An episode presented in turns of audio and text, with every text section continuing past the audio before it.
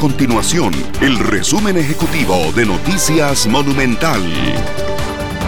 Hola, mi nombre es Fernanda Romero y estas son las informaciones más importantes del día en Noticias Monumental. Durante la pandemia del COVID-19 surgieron una serie de quejas de usuarios por inconformidades en la facturación del servicio de agua potable.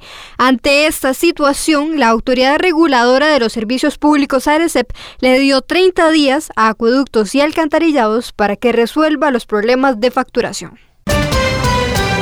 La Municipalidad de San José afina detalles para reabrir la próxima semana de 3 a 5 parques más en una segunda fase de apertura de espacios públicos, esto luego de 8 meses de estar cerrados por la pandemia del COVID-19. Estas y otras informaciones usted las puede encontrar en nuestro sitio web www.monumental.co.cr. Nuestro compromiso es mantener a Costa Rica informada.